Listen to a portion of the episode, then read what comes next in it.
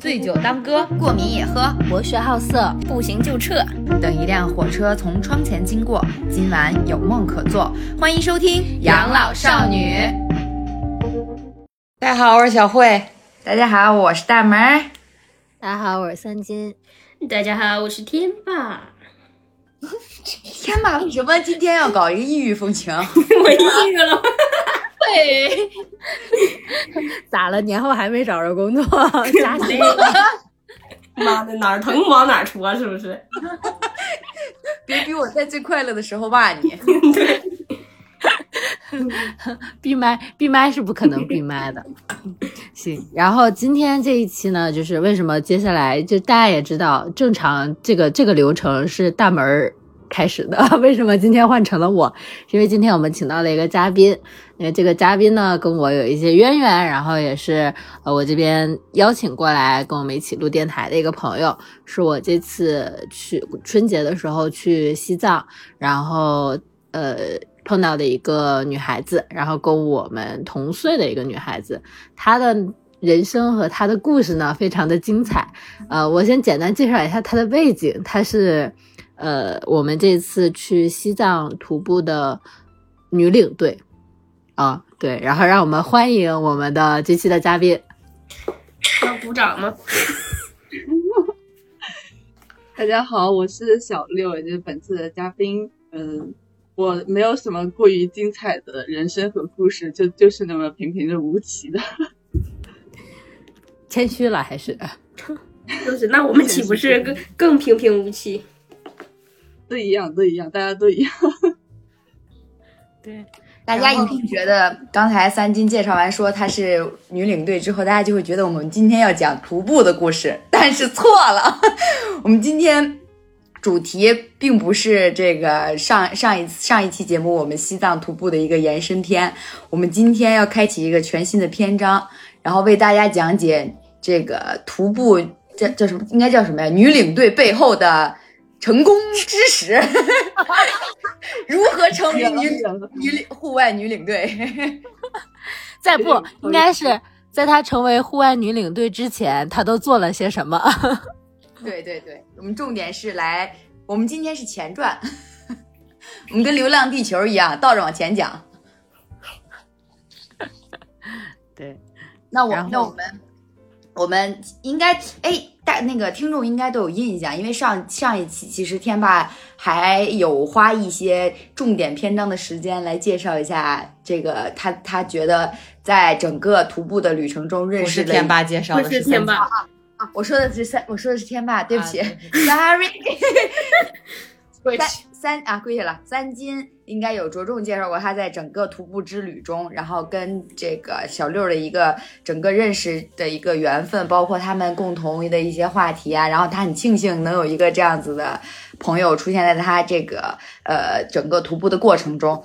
然后呢，多多少少大家就对这个人充满了期待。然后于是我们就让三金把这位朋友给我们请来了。然后聊天的过程中呢，我们又了解到了他的一些这个不为人知的的一面。啊，你这么说就好像我差点想说生平了。对，有有有好像有点不太好的那种感觉，就不呃嗯嗯嗯，怎么说呢？别慌，就是也不算不上不为人知，就是说挺挺让别人觉得惊讶的对过往吧。对，因为他我觉得就是有这件事情一些比较惊喜的过往。对，也不是说每个人都会有这样的经历，然后可能会给小六或者是跟我们聊天的时候，会带给大家一个不一样的怎么怎么说呢，人生的体验吧。反差萌，你你们知道吧？对，所以就是话不多说吧，然后我们今天就是废话不多说，我们直奔主题。对对来直奔主题然后其实说了那么多，我们最后要讲的是支教老师的故事。好硬呀，这个转折。对，因为其实支就是我 怎么说呢？要不张大门先抛砖引玉。我呃，就是就是今天聊到这个支教这个事儿的时候，我之前节目里应该也有聊过，就是说我好好好，就是大学的时候有过去拍摄支教老师纪录片的这种经历，但是我没有去当这个支教老师，我只是去见证了他们整个的一个怎么说呢，生活，包括公上上课啊这么一个过程。然后我当时还我记得跟大家分享过我当时的心情，其实挺触动我的。然后，但是我觉得我那个呢，都是属于小巫见大巫。我们真正今天来听一听。正儿八经跟学生们进行一个这个二十四小时也不到不了二十四小时啊，长时间深度生活和学习的支教老师，他是一个什么样子的故事？然后我们就来听一听。那么我们就请小六给我们讲一下，呃，这个这件去做支教这件事情的初衷吧，就是怎么样发生了这么一件，就是有一个动机说，哎呀，我想去做一个支教老师。嗯。大家大家前面感觉把把这个事业说的好像还挺 挺神秘或者挺伟大还是挺什么的，我觉得，呃，其实从某些层面来说的话，它其实就是一个选择，它就跟你选择去做其他工作是很相似的。嗯，当时。想要去支教，呃，怎么说呢？就各种原因吧，都不是单方面的原因。那个时候我是大学一毕业的时候就去支教的嘛。呃，最开始，其中一个原因的话，是因为自己心里面可能也不知道在什么什么时候埋了一颗种子吧。就是我大大学的时候，其实就有过那种想要去支教的那种想法，但那个时候就是片面的在网上了解了一下。上大学期间接触到的那种支教，它都是那种短期支教嘛。呃，我那你之前不是有去拍摄过那个吗？不知道你你了不了解？有很多那种寒暑假期间或者短期的那种支教的那种那种那种公益行为。嗯，对对对对。呃，然后就是了解了那个之后，就就其实那个时候就想去了，但是后来就。呃，觉得说是你你短期的去那边支教，其实你为当地的学生是不能够给到他们太多东西的，就有点像说形式主义吧，它也不是形式主义，因为确实也在做事情的，但实际上你对学生，嗯，可能你带去的，就我自己单方面觉得啊，我会觉得说，可能你带去的伤害甚至是大于你你给他们带去的东西，因为。它很短暂，你过去那边可能就半个月、一个月的时间哦。他们好不容易认识了一个新的老师、新的朋友，然后你又呃挥一挥，又衣袖一片云彩也不在，然后你就离开了，就那样离开了。或许你自己会觉得你收获了很多，你成长了什么，但是反过来，实际上对学生来说的话，好像也并没有得到什么太多的帮助。呃，所以我那个时候就会觉得说，短期支教。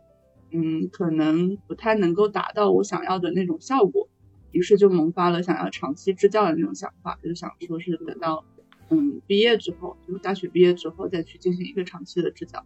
然后大学毕业之后呢，就这个这个想法就被提出来了嘛。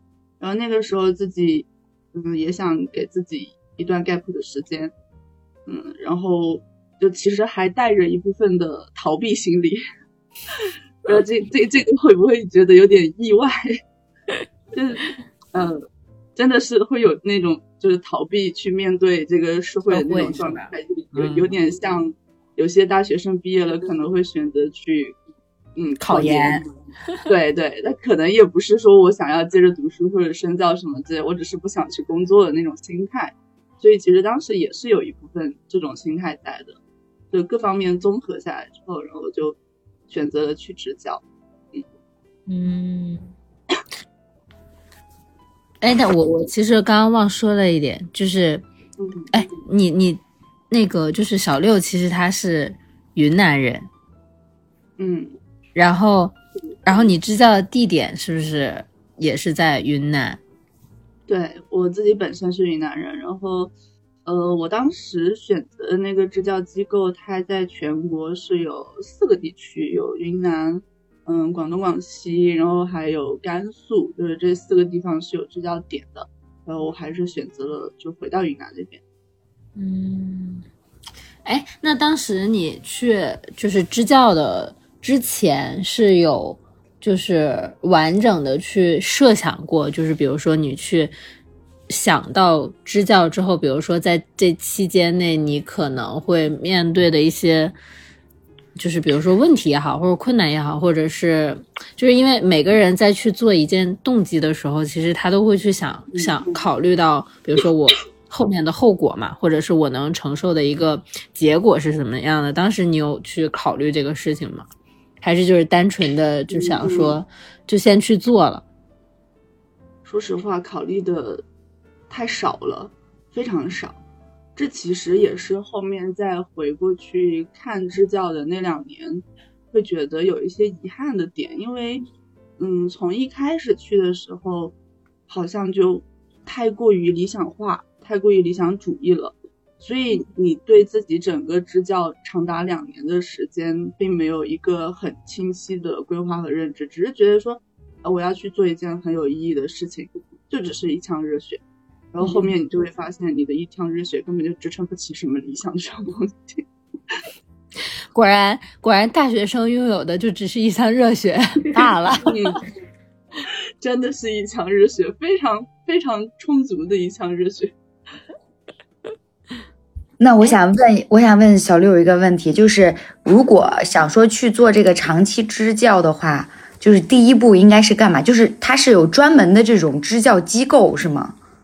嗯，对，有这种机构，呃，像就是像我的那个机构的话，它前期会呃先就像就像你选择工作一样，它会有一个面试，呃，面试结束之后，它中在我们去正式支教之前，会有一个半个多月，呃，接近一个月的时间去培训，然后在这个过程中会给到你一些支持，就包括教学上的支持啊，以及你跟学生的。呃，相处方式跟当地老师的一些，呃，就是工作上的沟通呀，各种各方面的这这一些东西。嗯，哎，那他面试的时候，大会面会就是会问一些什么关于什么方向的问题啊？比如说，你为什么要选择支教？你为什么来？这种问题肯定会问，就像一个公司问你说你为什么会选择我们公司一样。我心里想，还不是因为钱。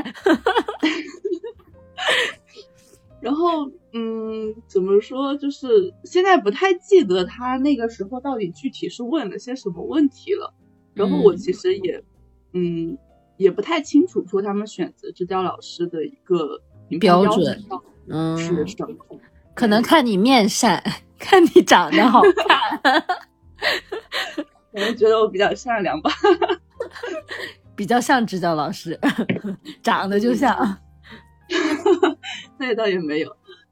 那他们会有一些什么硬性硬性要要求吗？比方说你来面试之前，你需要，比方说你必须得是什么学历啊要求，还或者说是经历要求，或者是专业要求，他有这种吗？比方说你必须得是师范专业毕业之类的。这个倒是专业上面倒是没有卡，然后呃学历的话还是得看，因为市面上有很多的公益机构。它每个机构的要求不一样，呃，我参加的那个的话，它对学历是有要求，就但是它要求也不高，就是你要过本科线，就是你是个本科，呃，然后才考虑这个事情。再往后的其他的，就可能就是综合去考虑吧，因为我猜测啊，毕竟 选择去支教的人已经很少了，你这个要求再高一点的话，可能就会那什么卡，会卡很多人。对对对对。嗯，但实际上应该也会有有一定的筛选，毕竟还是说是希望支教老师去到那边能够做一些事情吧。嗯，像我我的那个机构的话，他做的时间是比较久的，然后他们有的时候在有些老师他在学校开展一些项目之后，他也希望那些项目能够进行一个传承。就比如说是有些老师他本身有一定的才艺，他会在那边去开什么。呃，摄影课呀，然后音乐课呀，但是每个老师只会在那边待两年嘛，可能有些老师待的久都会待三年。你当那个老师走了之后，这个项目想要传承下去，那肯定需要有相关的这种专业背景的人去那边再去接上嘛。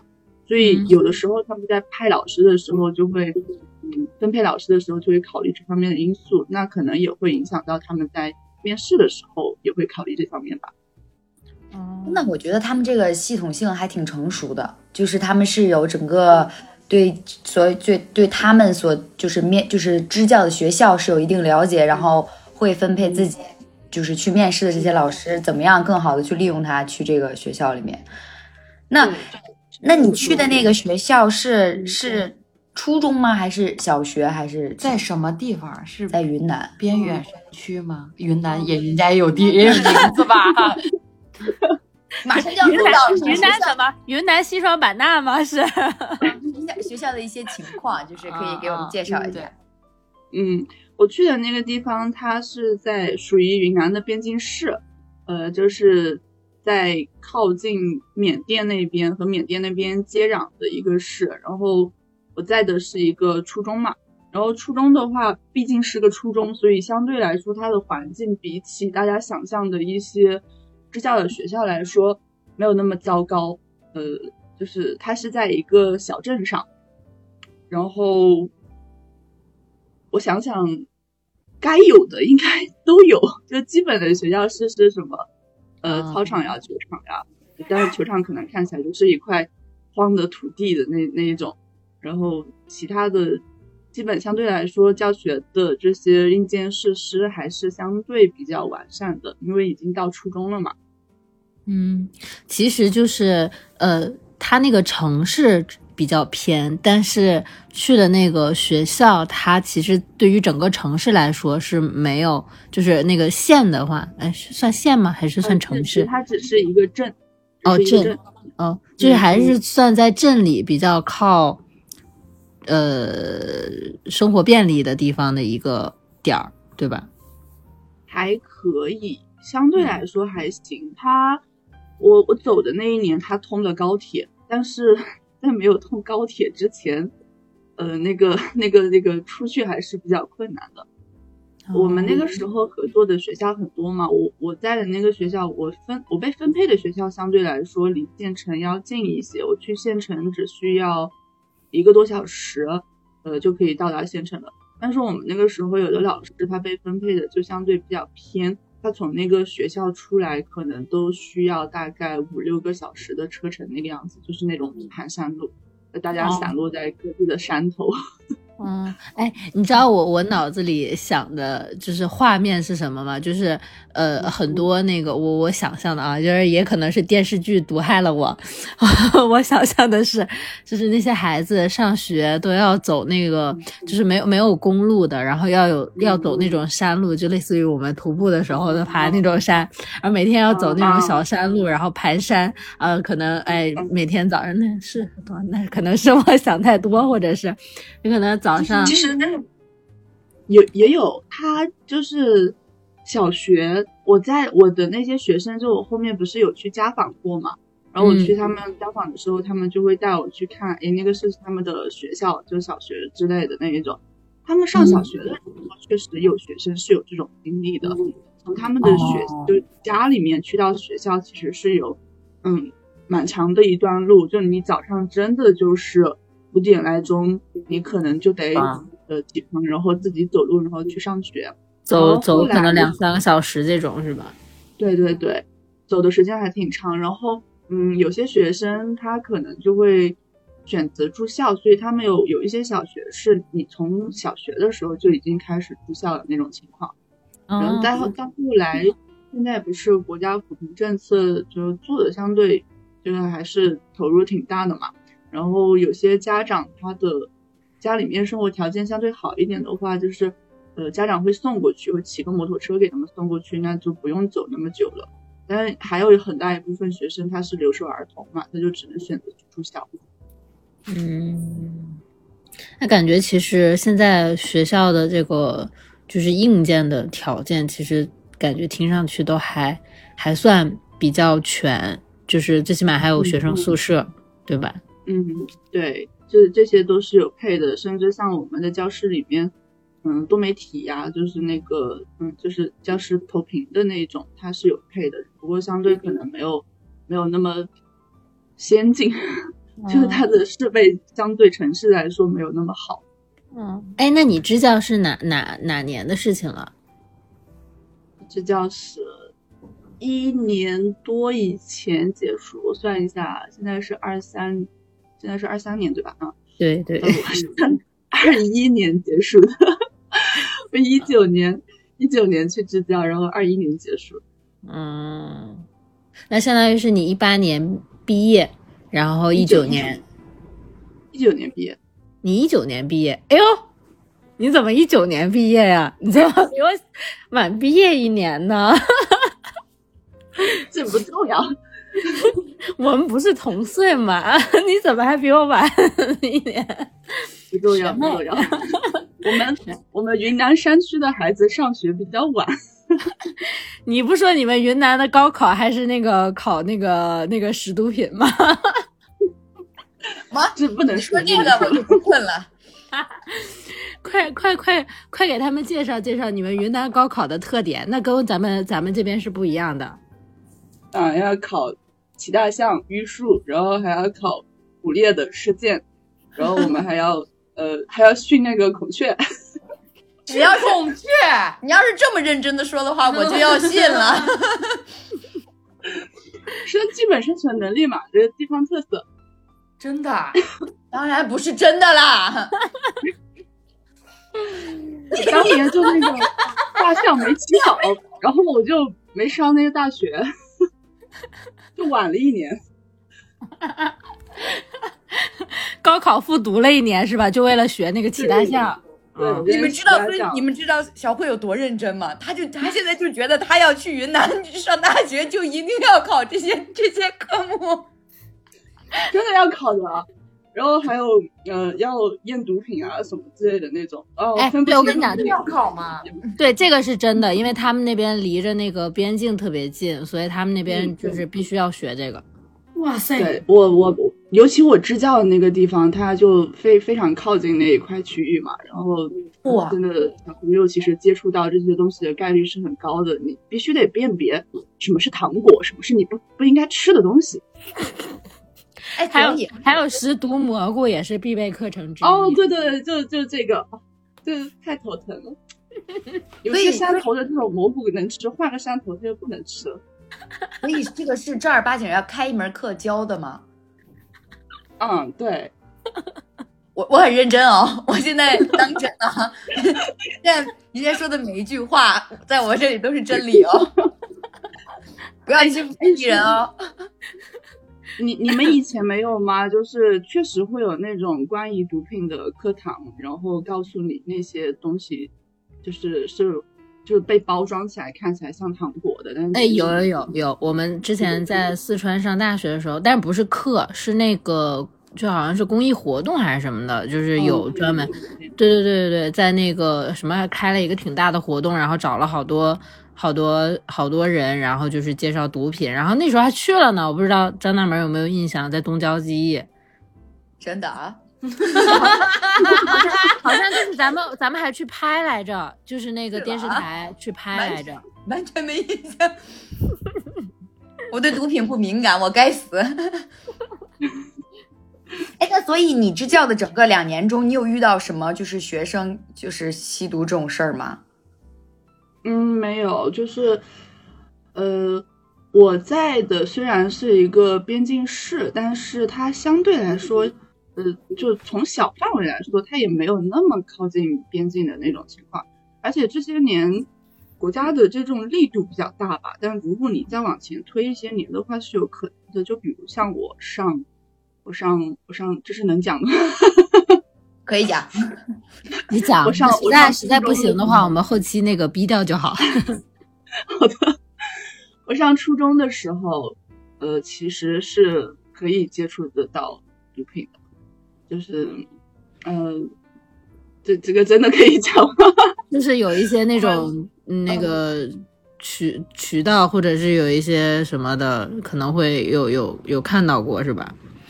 嗯，就比如学校外边的那些田地里面，你会发现有很多针头，然后再比如，嗯，可能在学校的哪个小角落里面，你会看到一群男生围着用那种，嗯，水瓶，就那种塑料水瓶，然后在那里好像在抽烟，但不是在抽烟的那种现象，就是那些年是真的有。我跟你说，我现在脑子里都是那种金三角的大佬们坐在一起 讨论这个毒枭的生意应该怎么做。然后那边，嗯，那边除了这个毒品之外，还有就是赌博会比较，嗯，严重。嗯，他那个就是在像像打麻将这种事情，在成都是很普遍、很常见的，就是很正常的娱乐活动，对吧？但是在那边是被呃有点像禁止的那种那种形式，它是不允许存在的。你要打的话，你都只能悄悄的打，万一有人举报了，然后还是会有警察上门的那一种，因为就担心你打着打着，然后就堵起来了，或者说是你以自己娱乐的这种呃噱头，然后做掩盖，然后去进行赌博交易之类的。嗯，那那好好难哦，在云南连麻将都不能打，虽然我不会打，悄悄悄悄的打，可以打电子麻将吗？请问？可以可以可以，还可以斗地主。线下就是不能聚集。嗯，线下就确实，那你自己悄悄自己在家里面玩。嗯，那现在好一点了吗？现在？嗯，关于毒品这块的话，大部分地区相对来说现在是好很多，反正至少我们现在是接触不到的。嗯，但是听我，我那个时候有一个老师。他是从很边境的，就是正儿八经的边境线和外面接壤的那种边境线了，嗯，那那种线的老师调过来，调来我们学校，然后他就跟我讲说，是他一直在努力申请调回来，是因为他们家小孩要开始上学了，他担心他小孩接触到这些东西，所以在很努力的就往里面稍微调一点，不要太靠近边境线，嗯，所以可能那些地方还是。还是有风险，反正肯定就是，对对对，嗯，是的，风险系数相对高一些。嗯，啊，没有，其实我刚刚想问的是，麻将现在好一点了吗？能打了吗？没有，麻将是这些年才被禁的，但其实前些年是没有那么管的严的，是最近这些年才开始查的特别严，就是扫黑除恶之后开始嘛。啊，所以就是你你在家里面打，你就算自己跟自己家人打，就桌上你不能出现钱。嗯，然后你可能，如果你打了被被旁边有些人知道你在打麻将，有些人可能会举报，就是说，呃，邻居听到那个麻将机的声了，或者麻将的声。但这种情况可能相对比较少，就是大家也知道，就是玩一玩嘛，嗯，所以可能会举报的也比较少，但存在这种现象。嗯，原来是这样。那我们把目光拉回教育怎么样？拉回来，拉回来。那所以他们那就是边稍微稍微靠近一点边境的这种城市，就你支教的这个城市，它的初中的这个学生的水平，他是学的课程是跟咱们就比方说咱们平常正常成正常情况下的初中生是一样的吗？就是教材呀，然后包括科目啊这种。嗯，是一样的。呃。就是如果跟只跟云南省的对比的话，它是一样的。但你要再跟我们国家东部这些城市对比的话，嗯，还是会少掉一些内容。嗯嗯，因为他到最后肯定还是要，对，还是要参加那个云南省高考的嘛。他那个教材肯定还是要一样的。对，都是统一的，然后上的这些课程内容也都是一样的，该参加的考试也都得考。所以云南真云呃有什么特殊的课程吗？没有吧？就是。很认真的问，没有吧？但是云南有一个呃隐藏隐藏的那个，就是高考上的算地方特殊政策吧。嗯，就我不知道这些年有没有有没有改进。就是我们那些年的话，嗯，像有些人他的加分甚至可以加到三十到四十分那个样子。就是如果你是那种。偏远地区的少数民族，然后家里面比较困难，什么什么什么哦，反正就是，如果这些标准和条件你都中了，那最最多其实可以加三四十分，是吧？对，加的很高。然后另外一个是对比其他省考试的话，我们会有那个那个叫什么？我们有一个额外加分，就是当你的会考会考考过，不知道你们叫不叫会考啊？就是高二的时候要考一些小科目嘛，就那些小科目的那些分，你把那些科目全部考过之后，你在高考当中你会可以加二十二分，因为总共十一科，就是呃这是比其他城市不是比其他省份多的分数。哦，我哎呢，这还真的没有。隐藏隐藏自己。那我感觉，如果我要是在云南，我能上清华了。飘了姐，北那我想大说为什么不选我？对，我想，我想说，我想一下，我是上清华还是上北大啊？我想想这个问题。你在做梦吗？你在河北？河北可是高考大省，真这真的就是一个教育资源非常不平衡带来的问题嘛？因为你这边西部这边的它的师资力量，你对比东部那一块地区来说的话，它真的很匮乏。就比如我支教的那个学校，它有九百八九百，就不到一千，可能有时候会到一千个学生。但是他，你你猜一下，他一千个学生配了多少师资？全校老师哦，包括后就是什么行政岗、校长什么全部加起来，你猜一下有多少老师？两个。你有病吧？你可以再过分一点，你就说一个呗。你让我猜的吗？那我就往夸张里猜嘛，那要不然哪有效果？行节目效果有了。你按照你你上学的时候，一个九百个学生可以分到多少个班？一个班要配多少个老师？他应该有多少个老师？大概是这样的啊，我们当时上学的时候呢，这个班级里的人数就已经非常拥挤了。我们一个班最多，你最多的时候能大概到六七十个嗯一个班，二十个班左右，对。然后如果是九百个人的话，那就要九百除以七十，那就是咱们除个五十吧，这样好除。啊，那除五十也不太好，十四个班嘛。嗯嗯，这个数学都这么差，还要上 怎么着？是我是我上清华，不是小慧上清华。好，按九百除以七十来算呢，最起码有十三个班，十三个班，每一个班得配备一个班主任，对不对？然后任课老师可以可以两到三个班用同一个。对，任课老师是两到三个班用同一个。好，接下来怎么算？交给咱们的听众朋友吧，因为我不会算。那咱们就保守一点吧，我猜一个，就是全校一共有二十个老师。哇，你们真的是，我跟老师听到能弄死你们。没有那么少了，我们当时、呃有五十个老师，就是五十四加上支教老师，总共五十四个，听起来是挺多的，但实际你要分配到教学任务里面去，因为有些老师他要负责行政嘛，他只能带一个班，然后剩下的有很多老师他是身兼数职，比如我，啊，我当时在一个年级大概有多少个班啊？我们一个年级六个班，一个班五十来个人，哦，真的挺就是多的。一个年级三百个人嘛。然后我们那个时候一个年级六个班，我一个人带了全年级的地理课。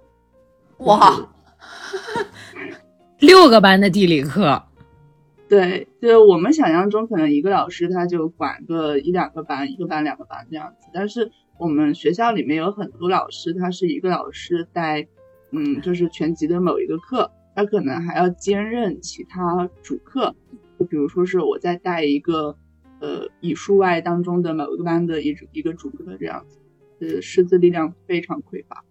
呃那讲一讲讲一讲会不会讲岔了呀？就是那个班这个讲过，那个班这个没讲过。会，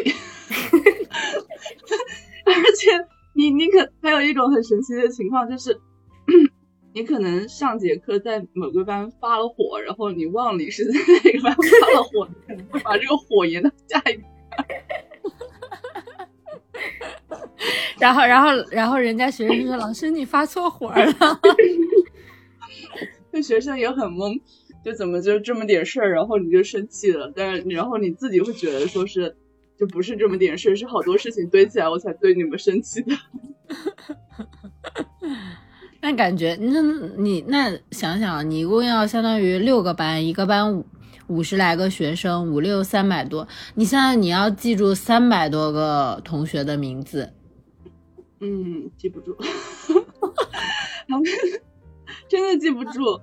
嗯，然后相当于你们这个年级最开始的时候，只有你嗯一个地理老师。对，就只有我一个地理老师。哇哦，Amazing。那你这样排课的话，你怎么排呢？你如果比方说你每你要你要保证每一他他们是嗯不可能每一天每一个班都有地理课的吧？那你一天要上六节地理课，你应该很崩溃。哎，有这种情况，我一天确实，那个时候他一个班标准课是三节，就是然后一周会有十八节，这是标准课加自习，嗯，加上自习的话就另算。然后这十八节课你就要分配到每周五天里面去，所以你每天的就是那个课大概是三到四节，然后有时候嗯可能某一天课会比较少，然后某一天课就会比较多，就会多到六节那个样子。然后他们的晚自习是七十分钟一节，哎不对，哎是七十还是九十分钟一节，我给忘了。然后如果那一天你有两节晚自习，那你简直你你讲完课你的嗓子就不累的。就如果哪某一天的课超过三节，就讲下来真的很累，非常累。老师，你辛苦了。我我现在我现在想到就是我们那个时候好像代课的老师，一个老师最多好像也就两个三个班吧，三个班的就是这种科任老师连带着算。其实我觉得好像两个班的比较多，因为那个时候咱们特别流行平行班，就好像一一班跟二班师资是一样的，只是说班主任不一样。三班跟四班是师资是一样的，是班主任不一样。因为这样的话，他好像比较好同步。如果说是呃，或者有一些，就比方说体育老师、音乐老师、美术老师这种，他可能带的多一些。对，一个年级可能就一个两个，然后他可能就够了，因为毕竟他有的时候他课他他的课他也不上，他是吧？他会被别的老师借走，就是就属于这种情况。所以，但是我觉得地理还是一个挺重的科目的，他一个年级只有一个地理老师，确实让人很崩溃，你都没有办法请病假，你都不敢生病。哎，那个时候是真的有这种感觉，就是，嗯，你就算嗓子都冒冒烟了，你都话都讲不出来了，你还是得去上课。然后你顶多就跟学生说，今天嗓子不太舒服，你们给我安静一点，不要吵。然后就跟他们这么说。我以为会说今天老师不太舒服，虽然我来了，但是今天上自习。不会啊，那不会，因你应该惯用的套路是都跟不上。，应该惯用的套路是，今天我嗓子不舒服，你们把这张卷子做一下吧。对，你们都是被什么老师毒害至此啊？可能跟我们那个年代不太一样，他们现在的那个呃，就是像地理、生物这些课是要纳入考试的嘛，所以它是嗯需要学生认真去学的。但不像我，我感觉我那些年就很水，我好像就没就是就没怎么学过这些知识一样，那些年就混混过去了。那你你那个就是呃，比如说从那个机构被选中，然后培训的时候是怎么想说要去教地理这门学科的呢？哎，说到这个就有意思了啊！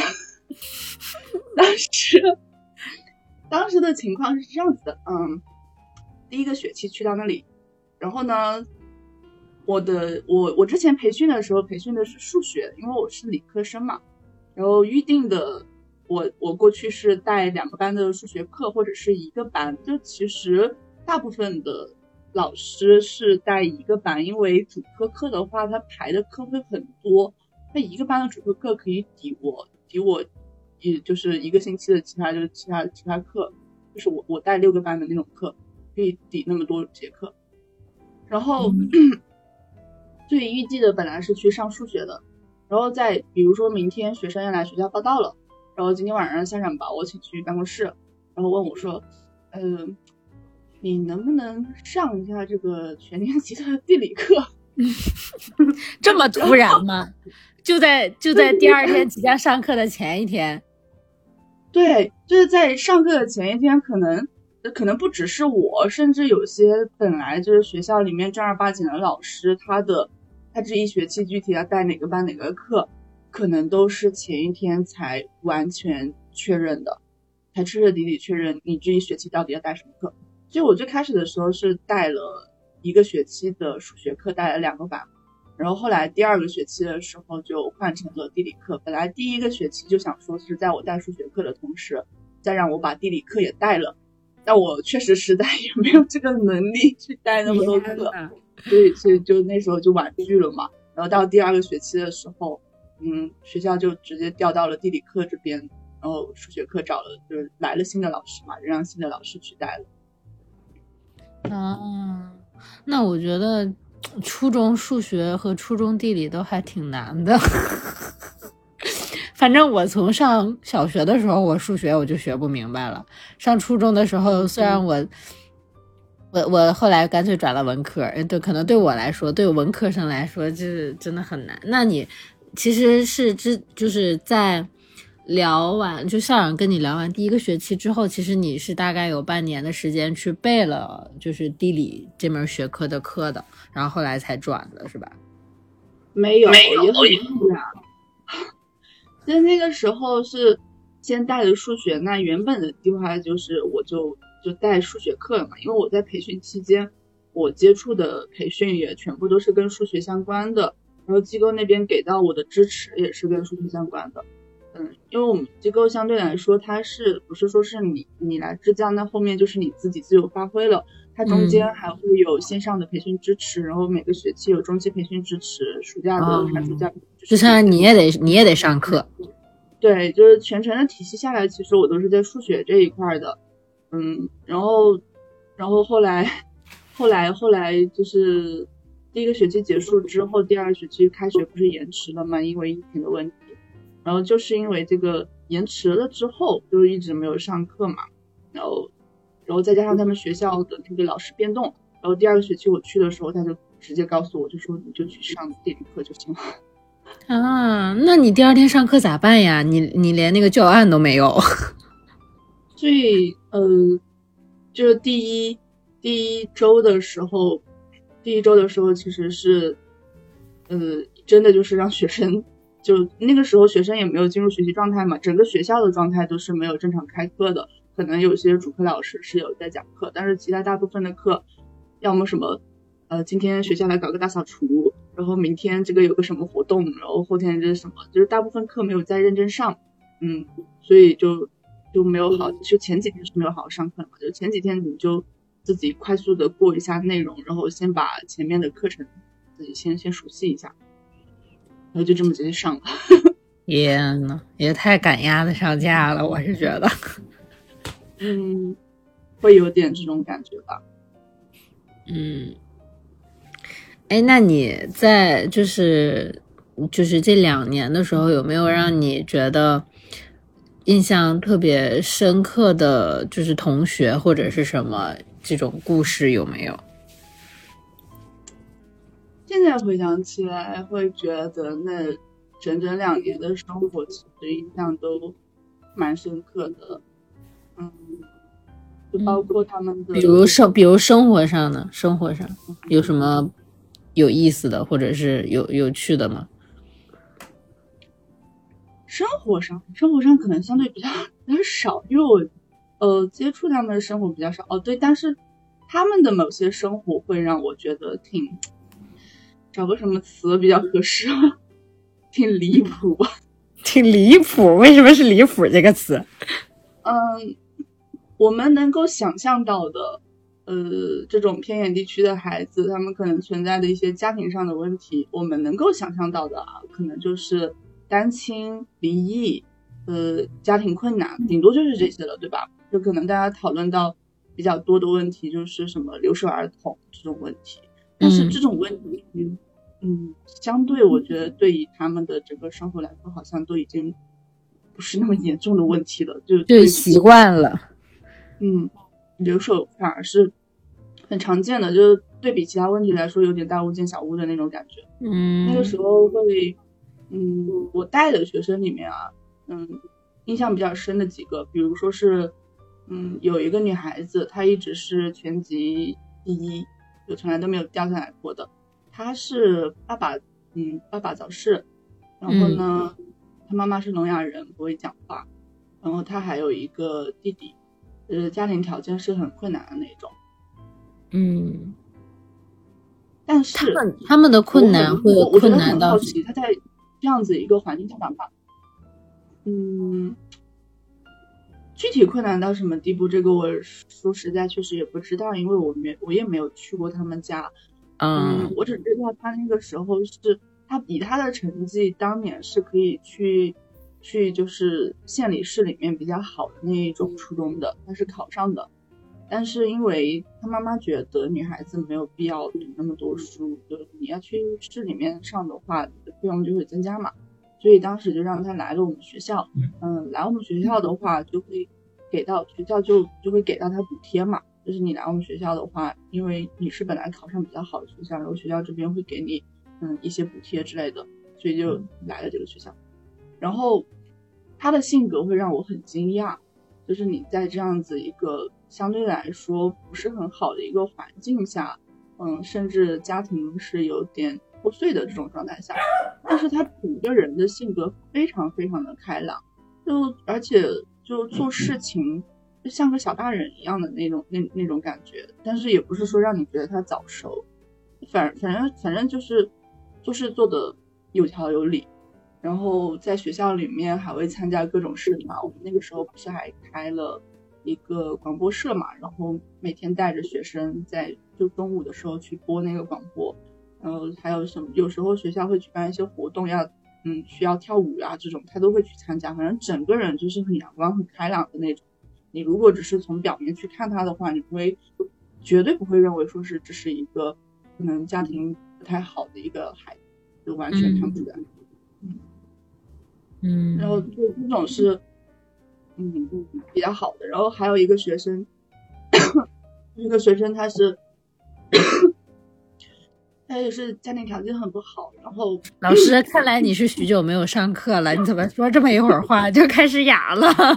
对不太行了，嗯，喝口水。